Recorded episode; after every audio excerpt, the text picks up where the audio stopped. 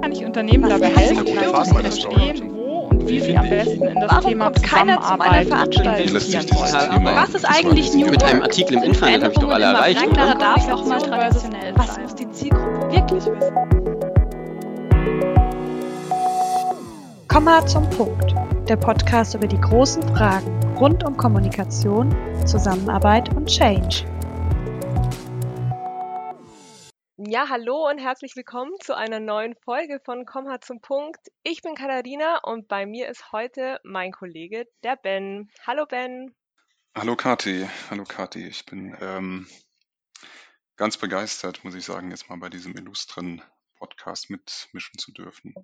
Ja, ja, ich freue mich sehr auf die Folge heute. Ähm, bevor ich jetzt äh, ins Thema äh, springe oder bevor wir da schon äh, eintauchen, ähm, wenn ich dich schon da habe, gleich mal eine Warm-up-Frage, die mich schon immer interessiert hat. Ähm, Ben, was machst du eigentlich gegen Schreibblockaden? Man muss dazu sagen, du bist ja einer unserer erfahrensten Redakteure und ich glaube, da können wir uns gleich am Anfang hier einen kleinen Tipp ab, abgreifen. Ob das jetzt hilfreich ist, weiß ich nicht. Also ich persönlich bin jemand, der die These vertritt, es äh, gibt keine Sch Schreibblockade an sich. Äh, das ist einfach für meine Begriffe so eine, ja, so eine selbstgemachte Angst, äh, die man aber äh, leicht dadurch überwinden kann, dass man einfach anfängt. Also mein Motto in dem Fall ist, man muss es einfach tun. Also irgendwas tippen, einfach drauf losschreiben und zumindest bei mir ergibt sich dann äh, sehr schnell so ein Flow und ich merke dann, wie ich äh, sehr schnell in den Text reinkomme zum Beispiel. Also diese, wie soll ich sagen, das vor dem weißen Blatt sitzen passiert mir persönlich nicht so, aber ich denke, ähm, man darf sich davon dann auch nicht einschüchtern lassen. Also das weiße Blatt kann etwas beängstigend wirken, aber dadurch, dass man dann einfach mal, ja, einfach mal macht, äh, geht das schon ganz gut von selbst. Man muss sich nur trauen. Ist so wie der berüchtigte Sprung ins kalte Wasser. Also man weiß, dass es nicht gut tut, ähm, aber wenn man dann drin ist, dann, dann läuft's und so ähnlich es beim Schreiben auch.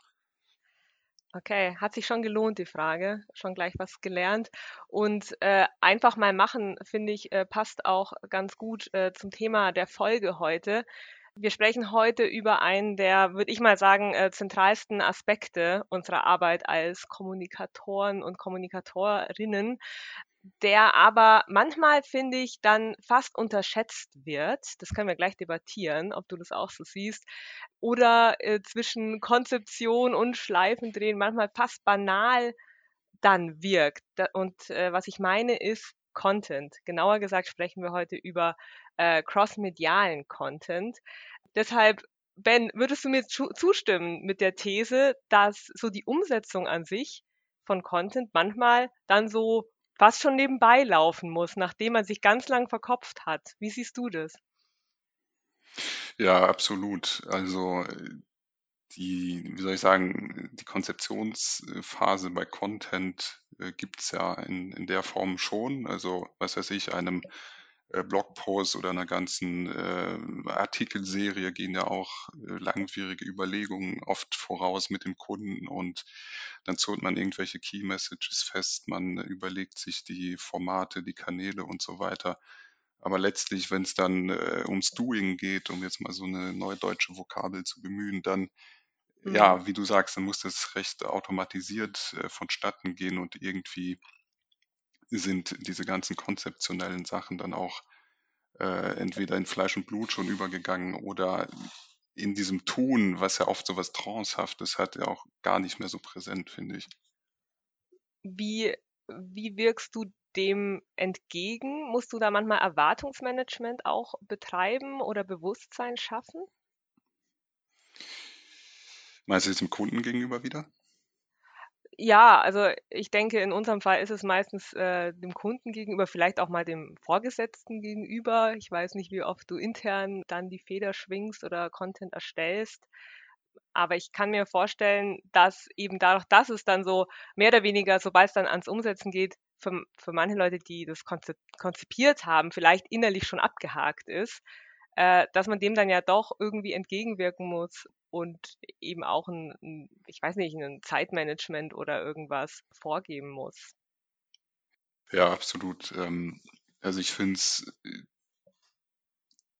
trotzdem immer wichtig, also obwohl das dann sowas automatisiert ist, hat äh, sich die konzeptionelle Grundlage natürlich immer wieder in Erinnerung zu rufen und ähm, alles, was man im Vorfeld eben konzeptionell erarbeitet hat, sich dann nochmal als Richtschnur äh, zu Gemüte zu führen und das eben auch nicht aus dem Blick zu verlieren. Also gerade wenn man jetzt an äh, besonders äh, bedeutsamen Botschaften irgendwie arbeitet oder diese mit einfließen lassen sollte, dann sollte das natürlich nicht hinten runterfallen und so einer äh, so einem verselbstständigten Arbeiten dann äh, komplett zum Opfer fallen. Hm. Du hast es gerade ähm, schon erwähnt, äh, ja, Teile des, also große Teile des äh, Konzepts, eines Kommunikationskonzepts, äh, beschäftigen sich ja oft mit den verschiedenen Kanälen und Formaten. Vielleicht sollten wir an der Stelle deswegen uns mal Zeit nehmen und kurz darüber sprechen, was verstehen wir überhaupt unter crossmedial beziehungsweise crossmedialem Content? Ja, wie so oft in unserer Branche ist es natürlich so ein Buzzword, Mhm. ähm, was ein bisschen Tamtam erzeugen soll, was ein bisschen ähm, großspurig daherkommt. Letztlich ist ja damit gemeint, dass man Content oder Inhalte einfach auf verschiedenen Kanälen spielt und auch für diese Kanäle dann entsprechend aufbereitet. Also dahinter stecken dann doch so recht basale Fragen wie, was mache ich mit einem Fachartikel, außer ihn jetzt in äh, Fachmagazin XY eben abzudrucken. Mhm. Und äh, da kann man sich dann eben überlegen, ja, nehme ich da zum Beispiel einen besonders technischen, einen besonders äh, verschwurbelnden Aspekt zum Beispiel nochmal raus und äh, gieße den in ein Video beispielsweise. Also ich kann dir zum Beispiel vorstellen, du schreibst irgendwie einen Artikel über ähm, ja, eine Verpackungsmaschine zum Beispiel und da wird dann äh, umständlich in dem Artikel mit, mit viel, mit viel Worten halt beschrieben, wie irgendeine äh, Maschine so ein Kartonrohling dann aufstellt und aufrichtet und dann zusammenfaltet. Und das Ganze Mhm. kannst du natürlich in dem Fall natürlich auch visuell aufbereiten, sodass der, ja, der Rezipient das einfach viel schneller und einfacher versteht, denn wie, wir alle wissen, sind ja die visuellen Formate dann doch ansprechender, eben gerade bei äh, abstrakten Themen Mhm. oder langatmig zu beschreibenden Themen. Ja. Und dann äh, stellt sich natürlich wieder die Frage, okay, wie kann ich dieses Video jetzt äh, möglichst breit streuen? Und äh, da hast du natürlich wiederum etliche Möglichkeiten. Also du kannst es dann auf einer Webseite ähm, zum Beispiel veröffentlichen. Du kannst dann aber wiederum auf diese Webseite verlinken in so klassischen Mikroblogging-Formaten wie äh, Twitter oder heutzutage Mhm. eben auch Instagram. Mhm. Also das äh, ist so in a nutshell das, was äh, Cross-Media bedeutet. Also da mögen mir andere Experten vielleicht widersprechen. Vielleicht hat es heute auch noch eine Bedeutung, die darüber hinausgeht. Ich denke mal, die Bedeutung ist, ohne, ist ohnehin ziemlich im Wandel. Also das, was Mhm. man vielleicht vor 20 Jahren unter Cross-Media verstanden hat, ist nicht mehr das, was es heute ist. Denn damals gab es ja viele Plattformen, viele Kanäle in der Form gar nicht. Also ich denke mal, Cross-Media ist heute ein spannenderes und auch weit gedieheneres Feld als noch vor 20 Jahren. Also ich weiß nicht, ob die Leute, die damals über den Crash der New Economy Blase zum Beispiel berichtet haben, ob die das schon so äh, weitläufig gemacht haben, wie wir das heute vielleicht Mhm. tun würden. Also wenn es so eine Blase nochmal gibt, was man ja nicht hofft. Ja, mal schauen. Wenn du sagst, du denkst, es ist spannender als, ja, als vor 10, 20 Jahren, äh, denkst du, das ist, also ist es vor allem aus deiner Sicht, weil die Kanalvielfalt größer ist oder gibt es noch andere Gründe, ähm, warum du das sagst?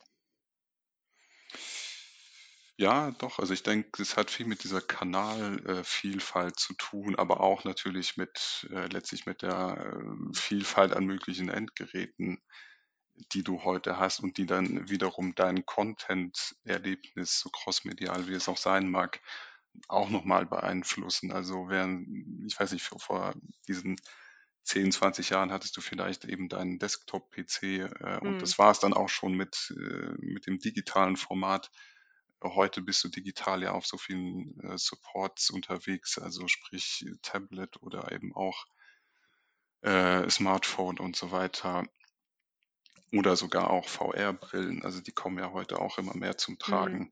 Also du hast so ein, äh, so ein Erlebnis, was mehr in Richtung multisensoriell geht, würde ich mal sagen, als eben noch damals, als das Ganze in Mhm. den Kinderschuhen steckt. Also heute kannst du News, du kannst Content äh, wirklich mit mehreren Sinnen erleben. Also ich will nicht sagen mit allen, dafür, davon sind wir noch weit entfernt.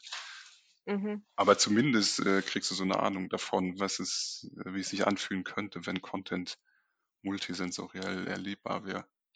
Ja, ja, du hast recht. Und man äh, ja, äh, greift ja auch tatsächlich über verschiedene Devices auf Content zu und das Device hat ja auch wieder Auswirkungen, in welcher Situation man sich gerade befindet. Also ähm, Mobile Mhm. First, äh, Stichwort und so.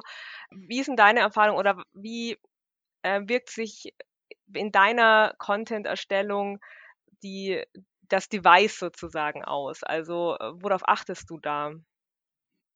Ja, konkret, also äh, arbeiten wir für einen, für einen recht großen Kunden äh, stark contentseitig und die haben dann zum Beispiel auch eine News-App, also vor Jahren eben selbst entwickelt und dann auch angeboten und die wird dann äh, auch rege genutzt und äh, in dem Zusammenhang weißt du eben, okay, die äh, Anforderung an deinen Online-Content zumindest ist eben auch die, dass sie in so einer News-App funktionieren muss oder der, dass der Content dort funktionieren muss. Das geht dann so Mhm. in Richtung, ja, snackable Content, wie das heute heißt. Also recht äh, kurze, knappe äh, Stücke, die einfach mal auch in der S-Bahn oder sonst wo gelesen werden können. Also wir alle kennen das ja, wenn du morgens, äh, was weiß ich, auf Spiegel Online oder auf der Spiegel-App eben unterwegs bist, dann scannst du mehr oder weniger so die Überschriften, vielleicht auch noch so den Teaser und du klickst nicht mehr, mehr unbedingt auf den ganzen Artikel.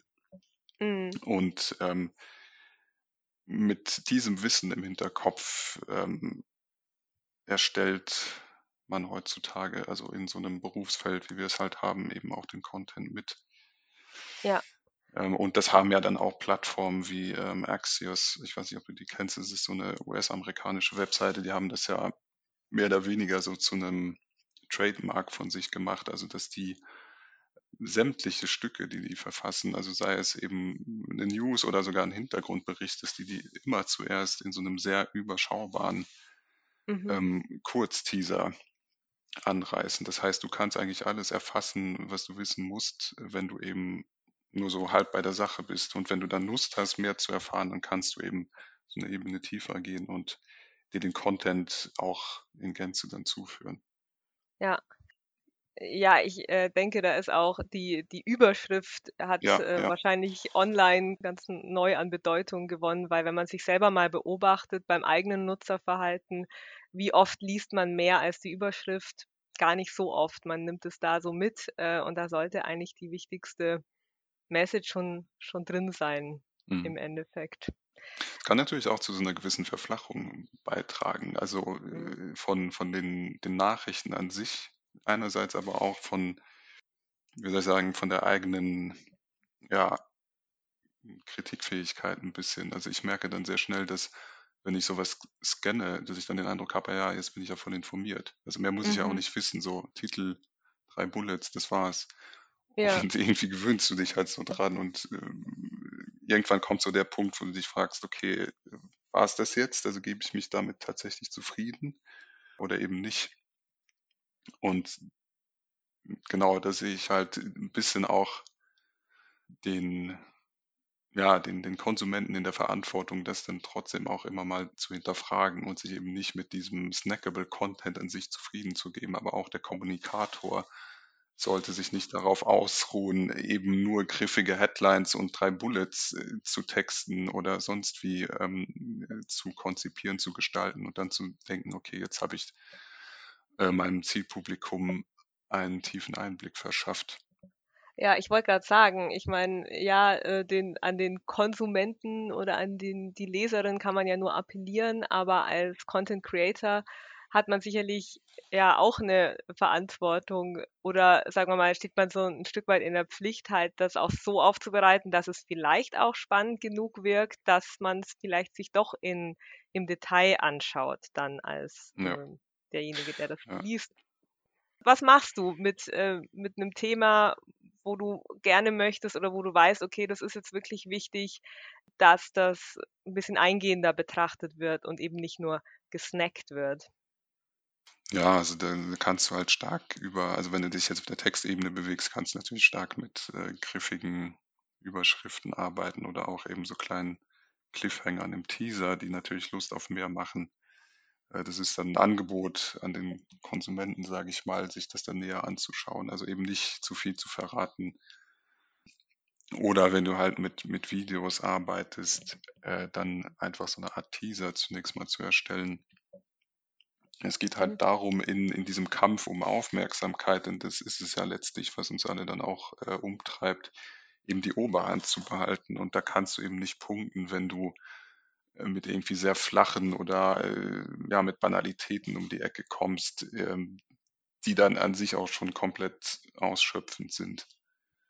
Ja, Aber das geht natürlich nur, wenn der Content oder dein, dein Grundmaterial das auch hergibt, sag ich mal. Also wenn das einfach keine spannende Geschichte hat, ja. kannst du da auch keine Cliffhanger oder keine Lust auf mehr erzeugen, sage ich mal. Wobei dann vielleicht auch die Frage ist, ob das Thema überhaupt kommunizierenswert ist.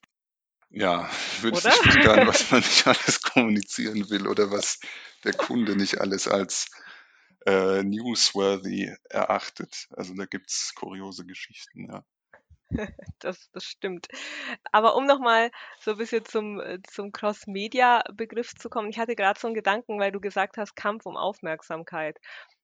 Ich bin ja ein Fan davon, unsere Arbeit auch immer mal wieder kritisch äh, zu hinterfragen. Und ähm, ich dachte mir gerade so, glaubst du, dass crossmediales Arbeiten, was ja so ein bisschen ja ein hehres Ziel hat, den, den Content optimal aufzubereiten vielleicht, aber steckt da vielleicht insgeheim nicht doch einfach nur der Wunsch dahinter, die Leute so lang zu beballern mit dem Zeug, bis sie es anschauen? Ja, so die Intention, der Effekt davon ist meiner Meinung nach aber komplett gegenteilig dazu. Also manchmal bewirkst du mit diesem Zuballern, wie du es ja schön genannt hast, einfach, äh, dass die Leute sich das nicht weiter angucken. Also je mehr Input du bekommst, umso stärker blockst du halt einfach ab.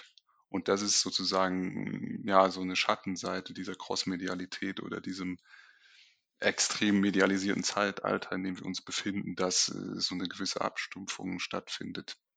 Ja, Und da wieder rauszustechen, das ist dann wirklich wieder eine Frage oder so eine Kunst für sich. Also wie kommst du dahin in diesem ja unglaublich breit gefächerten Kanal und, und Plattformmix überhaupt noch eine Stimme für dich zu finden?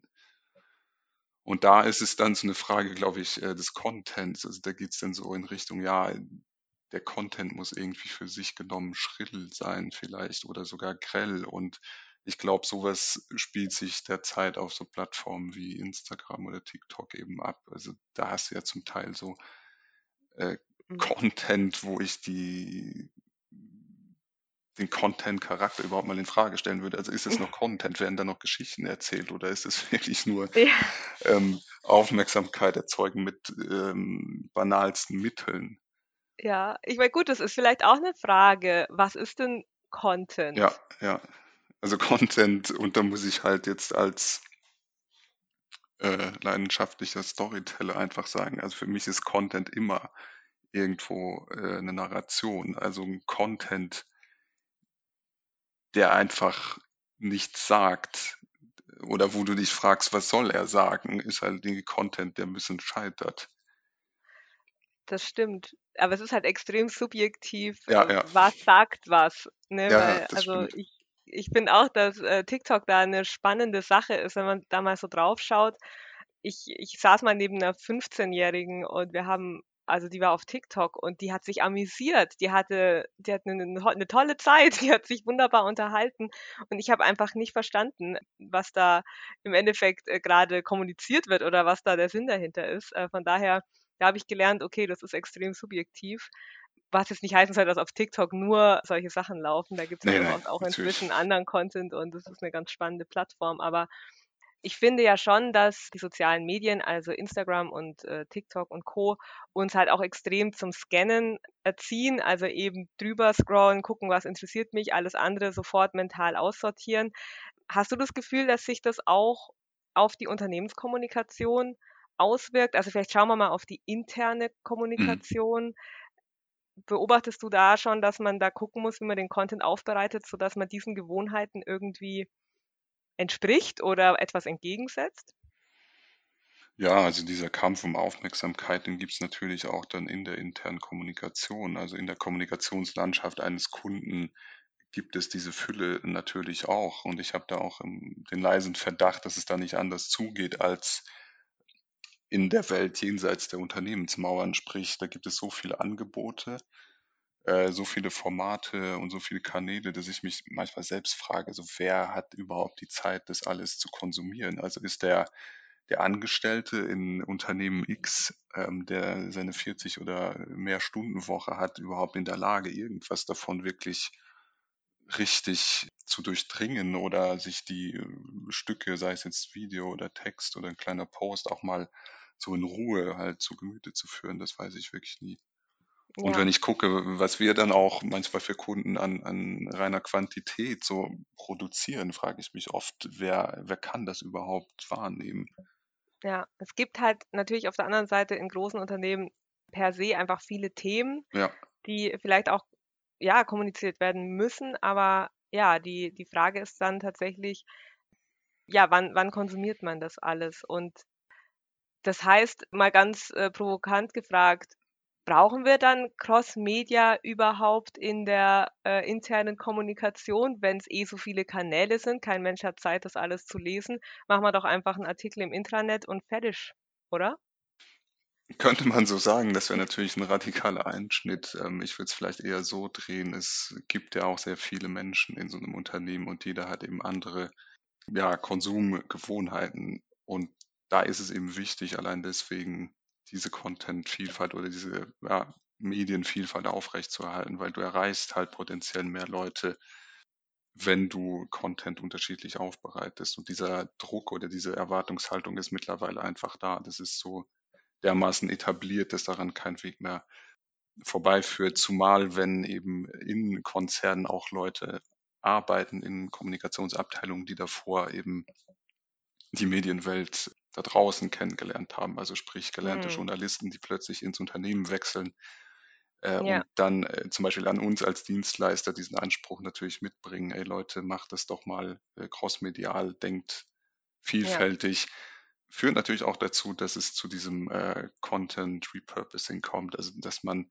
natürlich nicht immer ähm, originären Content erstellt, sondern äh, Content oft zweit- oder drittverwertet, aber immer mit einem anderen Spin. Unter uns gesagt. Hallo, liebe Zuhörerinnen und Zuhörer, ihr seid nicht rausgeflogen aus der Folge, sondern kurz auf Zwischenstation mit meiner lieben Kollegin Gabriele Lebeck und mir. Gabi ist eine unserer wichtigsten Ansprechpartnerinnen, wenn es um Design, visuelle Kommunikation, Bild geht. Und an der Stelle wollte ich ihr ein paar Fragen stellen. Erstmal hallo Gabi. Hallo, grüß dich, Marc. Freut mich, dass wir uns unterhalten, dazu sprechen. Content, visueller Content ist ja äh, gerade in der heutigen Zeit, möchte ich schon fast sagen, alles. Es ist auf jeden Fall sehr, sehr wichtig.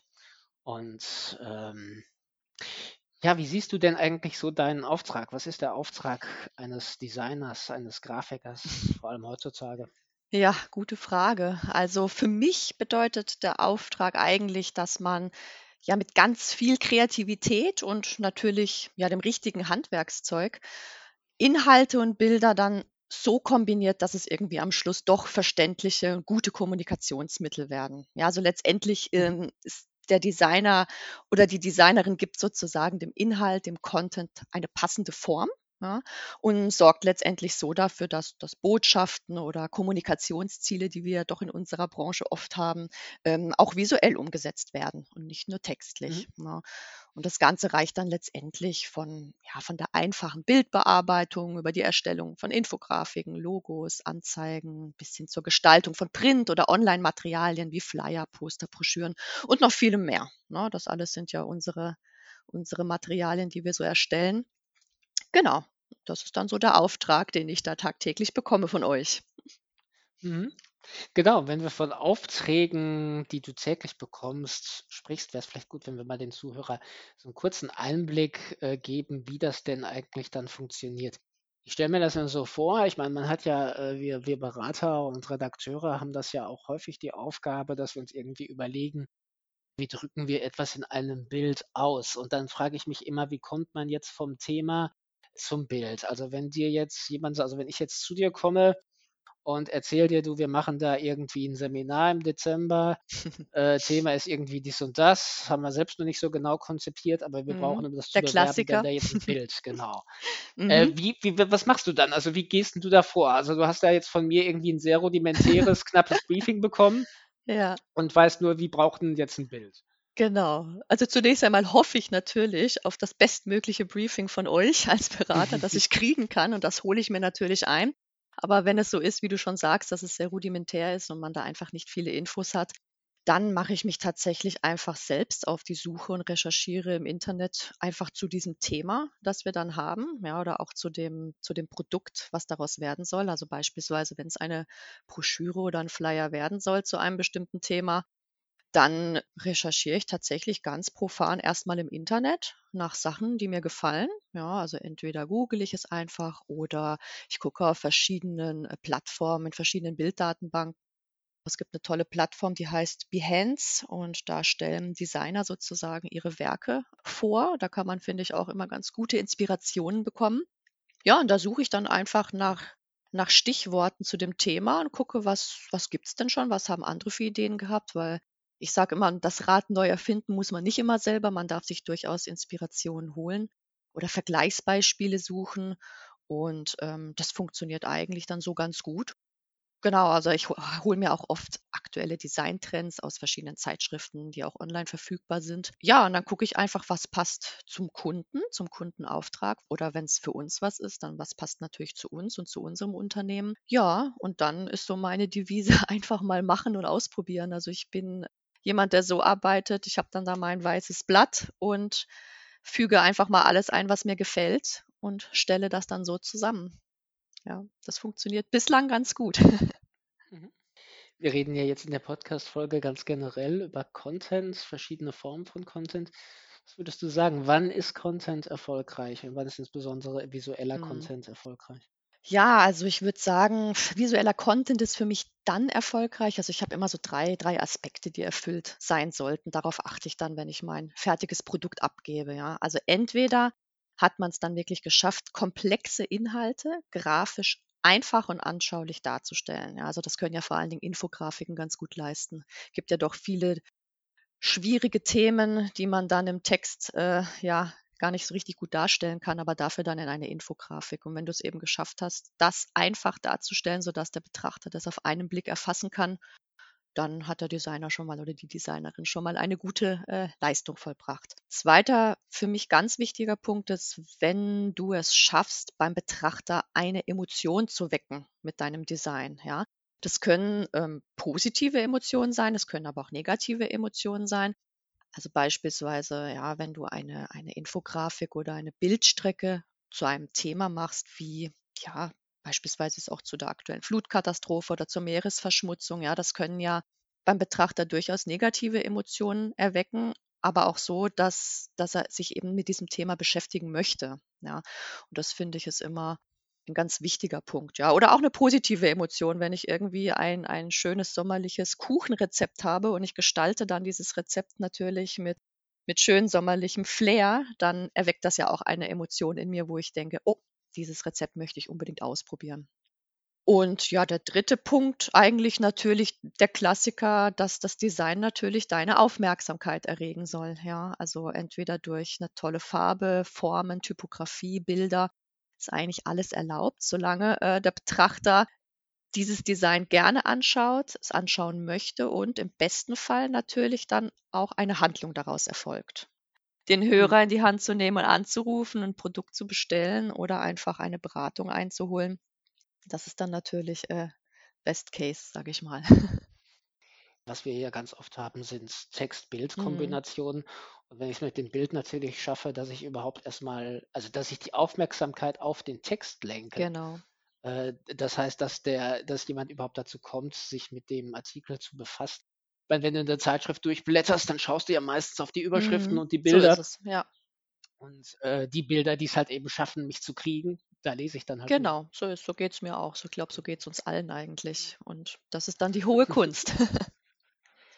Gabi, vielen Dank Sehr gerne, für die Einblicke. sehr gerne.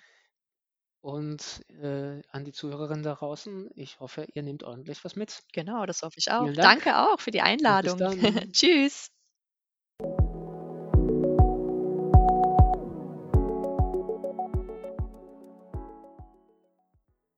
Das ist äh, super, das bringt mich nämlich zu meiner nächsten Frage. Wir haben jetzt ja uns so ein bisschen ja auch über die, die Schattenseiten des Crossmedialen oder sagen wir mal vielleicht die Herausforderungen rund um das Thema unterhalten.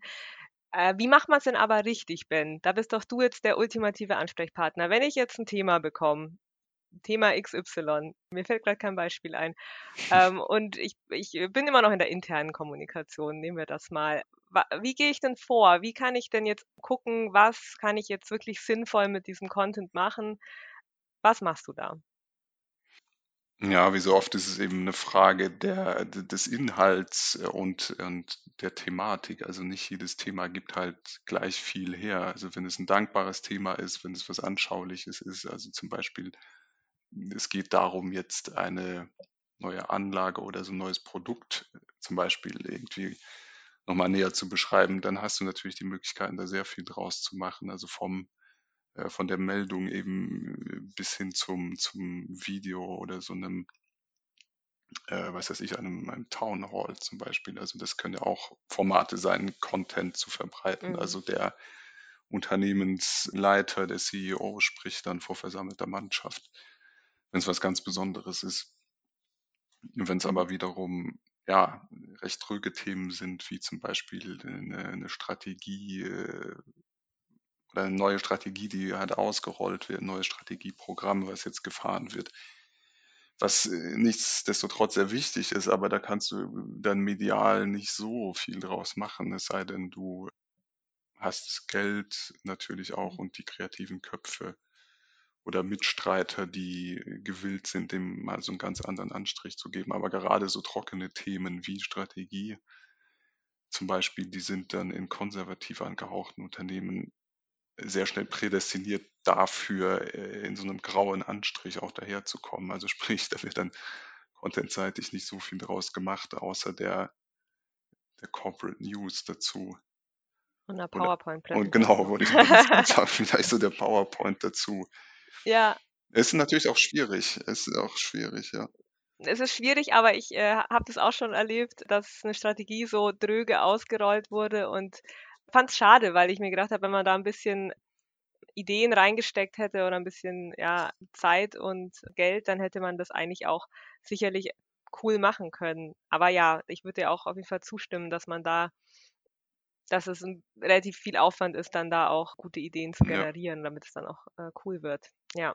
Also ich finde gerade, dass ähm, so Dinge wie, wie so ein Town Hall und überhaupt eher äh, so menschelnde Formate oft oder äh, als Kanal oft nicht betrachtet werden. Also m- Text, Video, Bild ist sehr dominant, Mhm. wohingegen sowas wie, ja, eine Gruppe von Menschen präsentiert irgendetwas, hat irgendwie keinen so hohen Stellenwert. Zumindest jetzt nicht in den Kontexten, in denen ich bisher Content erstellt habe.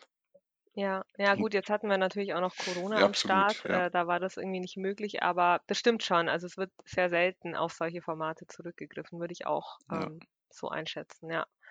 Wäre aber im Kommunikationsmix oder für diese aufbeschworene Crossmedialität sicher ein Gewinn.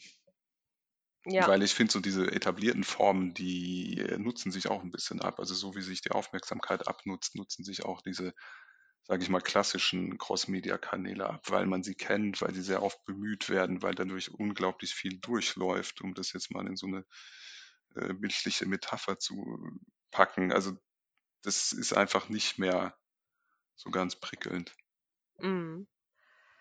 Wie behältst du den Fokus aufs Wesentliche? Weil ich finde, wenn man mal im crossmedialen Denken drin ist und eben so in diesem, ja, es läuft dann so durch Modus, dann kann man ja so ein, so ein Content-Piece oder ja, so ein, sagen wir mal, wir haben einen Artikel, der im Internet veröffentlicht wird, eine, eine Story.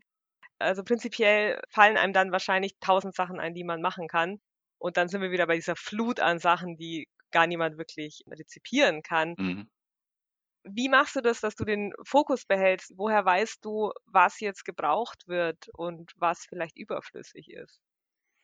Ja, ich würde mir da einfach die zunächst mal die Gesamtzahl an möglichen Kanälen einfach angucken und dann ein bisschen priorisieren. Also und dann eben ermitteln, habe ich da irgendwo äh, eine Doppelung. Also wenn ich jetzt einen großen Artikel habe, dazu zum Beispiel auch noch dann so einen Post absetze, also was weiß ich, in MS Teams oder was weiß ich, oder Yammer zum Beispiel. Yammer ist ja Mhm. heutzutage so eine äh, Microsoft-Lösung, die sich auch in vielen Unternehmen breit macht. Also sprich, wenn ich einen Post Ja. in Yammer absetze zu einem Artikel, ähm, Mhm. dann war es das irgendwo. Also dann, dann reicht das ja auch aus, weil das unglaublich viele Leute dann schon in dieser Community erreicht. Also dann brauchst du nicht noch ähm, eine davon abgeleitete kleinere Meldung, die dann noch irgendwo rumschwirrt Mhm. äh, oder äh, zwei Tage später nochmal irgendwie ein, ein Video dazu. Also es hängt, wie gesagt, immer davon ab, wenn sich der, der Content eben so weit spinnen lässt, dass er immer eine neue Facette abwirft. Ja, dann klar, dann kannst du sagen, ich treibe das Spiel ein bisschen weiter. Ja. Wenn er aber nicht viel hergibt oder mäßig viel hergibt, dann ist er ja auch sehr schnell ausgeschöpft. Und dann wäre jedes weitere Publizieren davon eigentlich ja überflüssig oder würde dem Ganzen dann äh, auch den, äh, den Drive oder die, den Schwung nehmen. Ja. Ja, stimme ich absolut zu.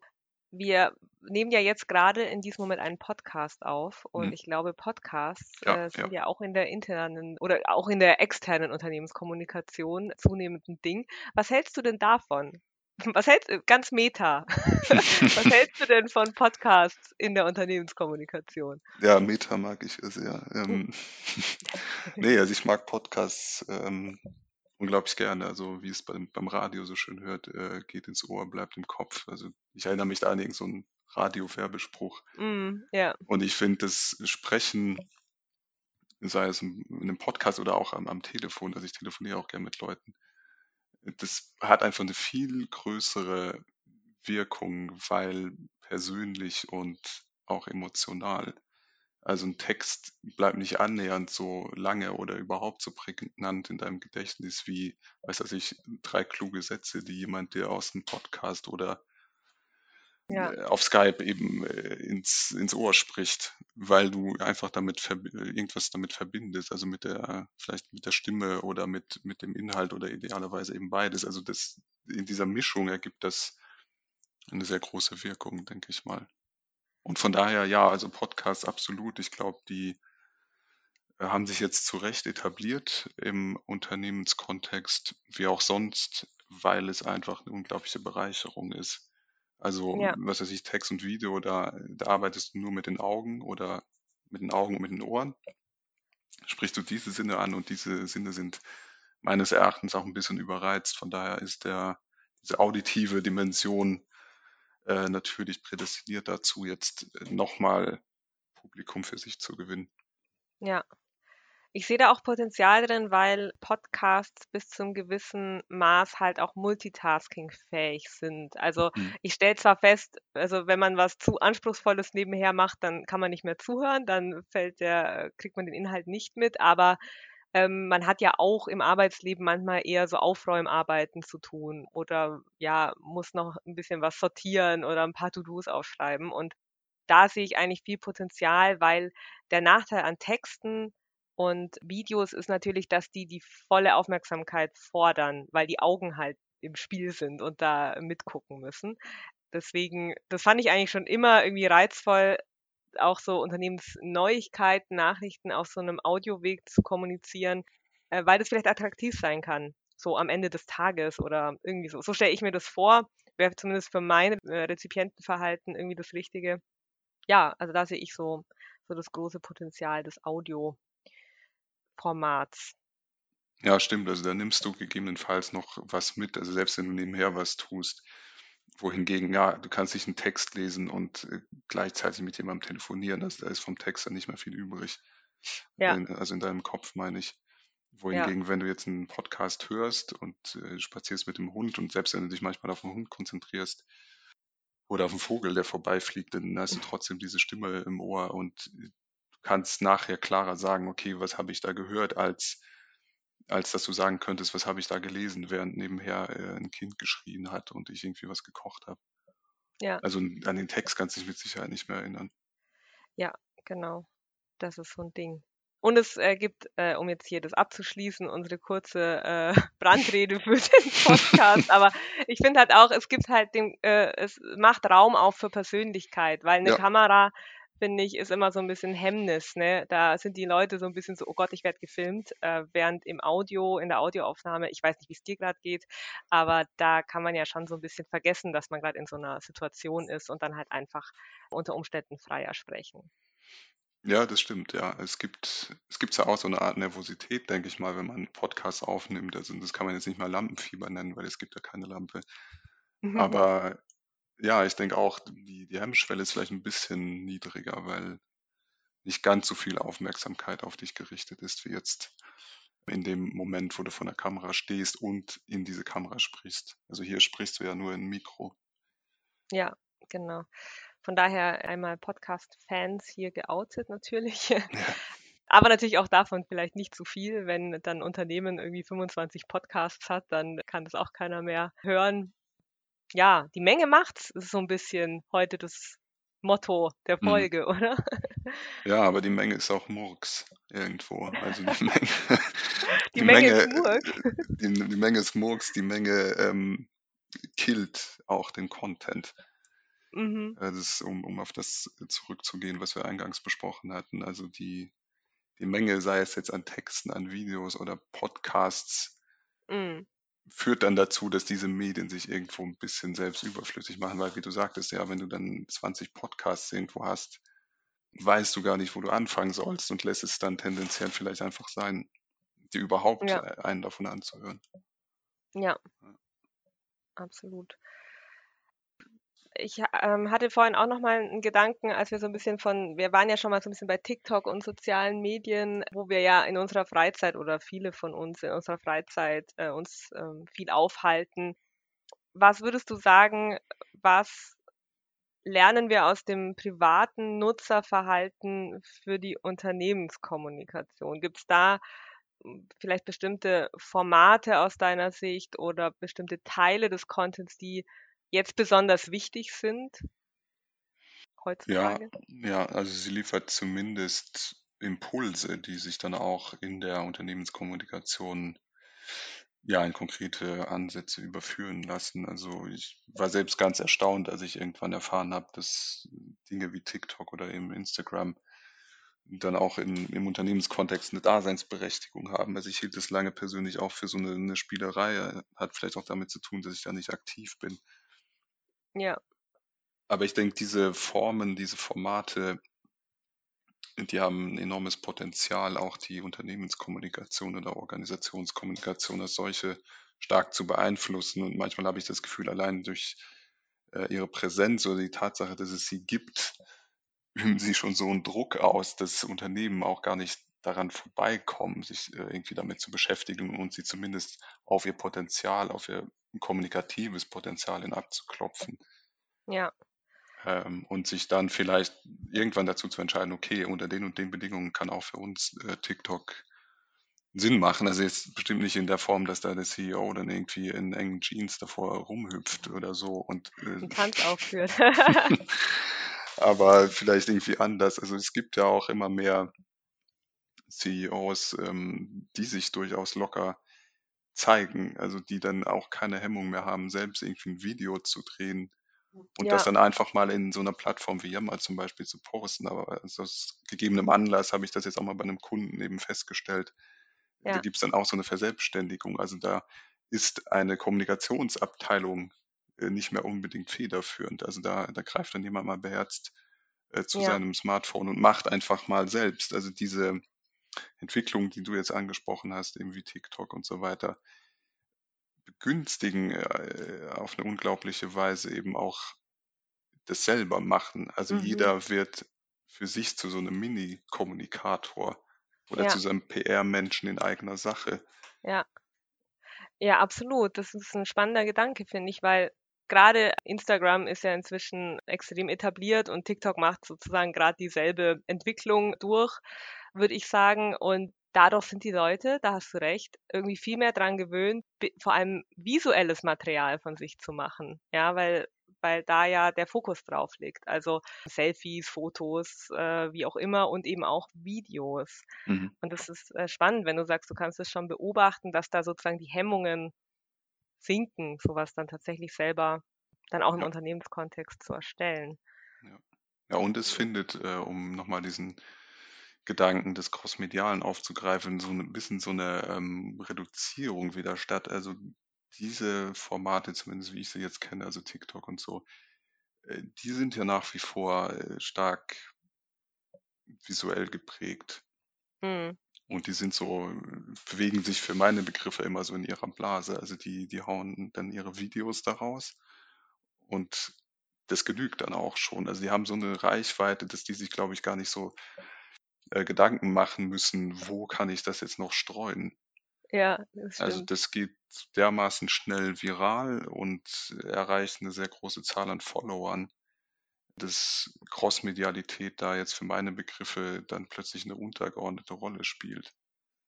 Ja, vielleicht geht's auch wieder äh, der Trend hin zum zur einen Plattform. Wobei es ja auch Integrationen gibt. Also man kann zum Beispiel TikTok-Videos auch auf Instagram teilen. Also da gibt's dann Schnittstellen und so. Hm. Aber du hast recht, diese richtigen Stars, die brauchen das nicht. Die haben da ihre Reichweiten. Ich schaue auf die Uhr, Ben, und langsam muss ich unser Sprüchlein aufsagen, nämlich komm mal zum Punkt. Aber ich habe da noch eine Frage an dich, so zum Abschluss. Ähm, wir haben jetzt über ganz viele verschiedene Medien, Kanäle, Formate und so weiter gesprochen. Was ist denn dein persönliches Lieblingsmedium oder Lieblingsformat oder Lieblingscontent-Art? Also ja, wie wie sicher schon weiß, Podcast gefällt mir sehr gut. Ja, und ich lese gerne auf dem Smartphone, muss ich sagen. Der Ja, gute also alte Online-Text. der Online-Text, äh, aber auch das Video, ja. Also zur, zur klassischen Zeitung greife ich ehrlich gesagt fast gar nicht mehr, muss ich sagen. Also wenn mir das mal jemand vor zehn Jahren gesagt hätte, dann hätte ich ihm irgendwie einen Vogel gezeigt. Aber mittlerweile kommt es mir wirklich auch absurd vor, dass, ich weiß nicht, sich so eine, Zeitung zu holen, die irgendwie dermaßen unhandlich ist und gefühlt einfach umständlich in der Handhabe ist. Ja, traurig, aber wahr. Und in der Erstellung, also Ach du so, ja. als Redakteur, Da mag ich auch eigentlich vieles, also Video genauso wie Podcast und Text. Also da gibt es jetzt keine Präferenz. Podcast arbeite ich mich auch gerade ein bisschen rein, also macht auch Spaß. Sich vor allem die neuen Formate dann natürlich zu erschließen, so als agiler Redakteur, sage ich mal. absolut. Dann würde ich sagen, als nächstes machen wir so ein Tanzvideo für TikTok. genau, Treffen wir uns mal in dabei. Heidelberg. Super. Ja, und damit, glaube ich, sind wir am Ende unserer Folge angekommen. Ben, vielen lieben Dank, dass du dabei warst und uns an deiner Expertise hast teilhaben lassen. Hat mir sehr viel Spaß gemacht. Ja, mir auch. Danke für die Einladung und die Möglichkeit, hier mit dir über dieses sehr spannende Thema ein bisschen zu quatschen.